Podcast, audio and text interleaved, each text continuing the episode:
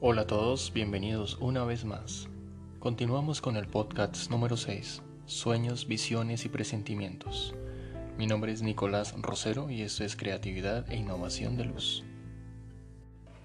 Carl Gustav Jung, médico y psiquiatra, psicólogo y ensayista suizo, figura clave en la etapa inicial de psicoanálisis, posteriormente fundador de las escuelas de psicología analítica y también llamada psicología de los complejos y psicología profunda.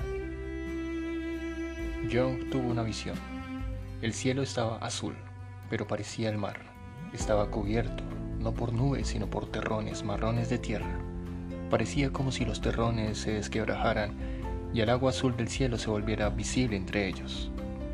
Jung recoge su autobiografía Recuerdos, Sueños y Pensamientos del 61. Corresponde a un sueño que tuvo entre 1913 y 1914, cuando se encontraba en plena experimentación de lo que llamó imaginación activa y que le permite acceder mediante imágenes, bien en fantasías o sueños, una capa del inconsciente mucho más amplia y profunda de lo que había definido Sigmund Freud. Desde ahí comenzó su investigación en estos temas de las imágenes.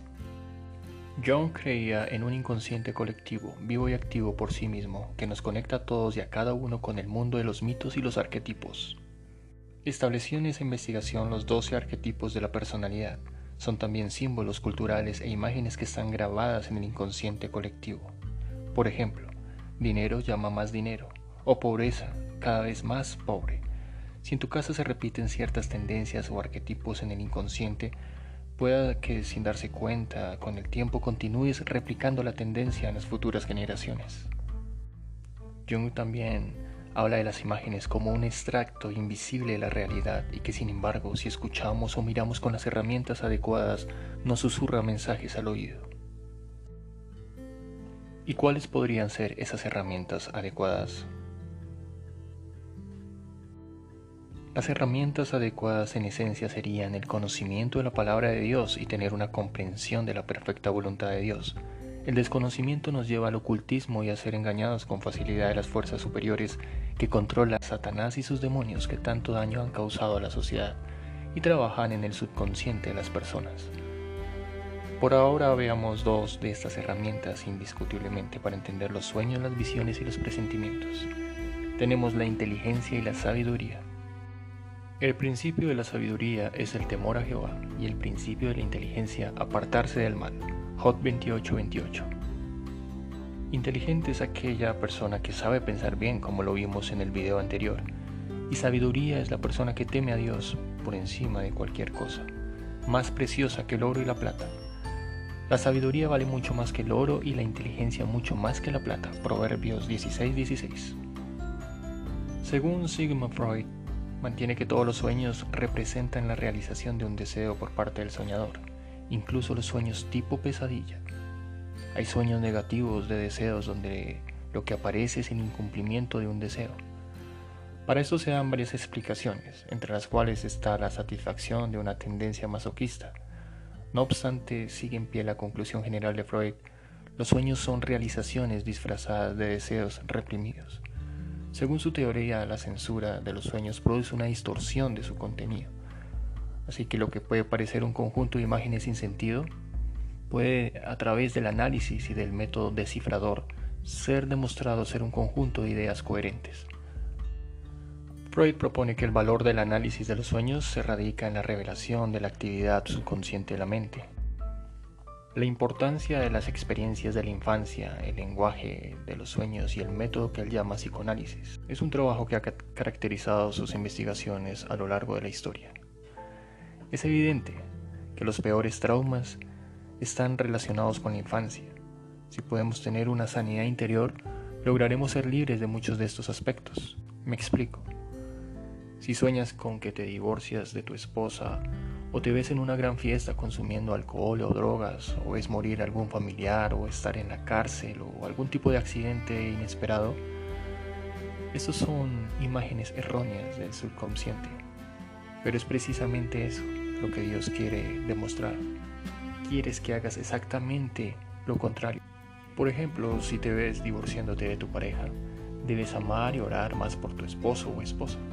Si te ves en vicios, cayendo con facilidad, debes dejar de esas amistades verdaderamente peligrosas. Si ves a alguien en peligro o algún tipo de accidente, debes declarar vida y salud sobre esa persona. Debes orar en tu vehículo y estar atento a toda clase de situaciones contrarias a la perfecta voluntad de Dios. Job capítulo 4:12 Calladamente me llegó un mensaje, tan suave que apenas escuché un murmullo. Por la noche, cuando el sueño cae sobre los hombres, tuve una inquietante pesadilla. El terror se apoderó de mí. Todos los huesos me temblaban. Un soplo me rozó la cara y la piel se me erizó. Alguien estaba allí y pude ver su silueta, pero no el aspecto que tenía. Todo en silencio. Luego oí una voz. ¿Puede el hombre ser justo ante Dios? ¿Puede ser puro ante su Creador? Ni aun sus servidores celestiales merecen toda su confianza. Si hasta en sus ángeles encuentra Dios defectos, ¿cuánto más el hombre ser tan débil como una casa de barro construida sobre el polvo y que puede ser aplastado como polilla. Entre la mañana y en la tarde es destruido, muere para siempre y nadie le importa. Su vida acaba como un hilo que se corta, muere sin haber alcanzado sabiduría. Como lo pudimos ver, no es más que el mismo Satanás. El enemigo Satanás quería que Job maldijera a Dios, pero no lo consiguió. Job siempre resistió el día malo y salió victorioso. Veamos el siguiente ejemplo, Génesis 41, 1. Pasaron dos años. Un día el faraón soñó que estaba de pie a la orilla del río Nilo y que del río salían siete vacas hermosas y gordas que comían hierba entre los juncos. Detrás de ellas siete vacas feas y flacas salieron del río y se pusieron en la orilla. Luego estas vacas feas y flacas se comieron a las siete vacas hermosas y gordas. El faraón se despertó, pero se volvió a dormir y tuvo otro sueño. Veía que siete espigas de trigo llenas y hermosas crecían en un solo tallo. Detrás de ellas salieron otras siete espigas secas y quemadas por el viento del este. Y estas espigas secas se comieron a las siete espigas gruesas y llenas. ¿Se dan cuenta? Al parecer Faraón despertó y no quiso creer en el primer sueño. Así que Dios a través del subconsciente envía el mismo deseo, pero en otro sueño. Solo así José pudo interpretar correctamente el sueño. Eran necesarios los dos, las dos visiones para entender su significado. Por eso es tan importante que las personas en poder o en autoridad conozcan a Dios y escuchen lo que Dios habla. No es una opción, es un mandamiento. El sueño no lo tuvo José, lo tuvo el faraón. Pero quien lo interpretó correctamente fue José. Quiere decir que Faraón era un visionario y pudo prever y conectarse con Dios acerca de las cosas que habrían de suceder y Dios usó este medio de comunicación. José, por otra parte, como hombre de Dios, estuvo preparado para ese momento e interpretó correctamente el sueño. La iglesia no solo puede prever el futuro, la iglesia puede predecir las cosas que han de suceder, ya que es Dios mismo quien puede comunicárselas. Ayer, hoy, por los siglos de los siglos, Dios es el mismo. Me pregunto, ¿dónde están estas generaciones de profetas que Dios usará para cambiar al mundo? Quédate con nosotros en el siguiente podcast. Hasta pronto. Bendiciones.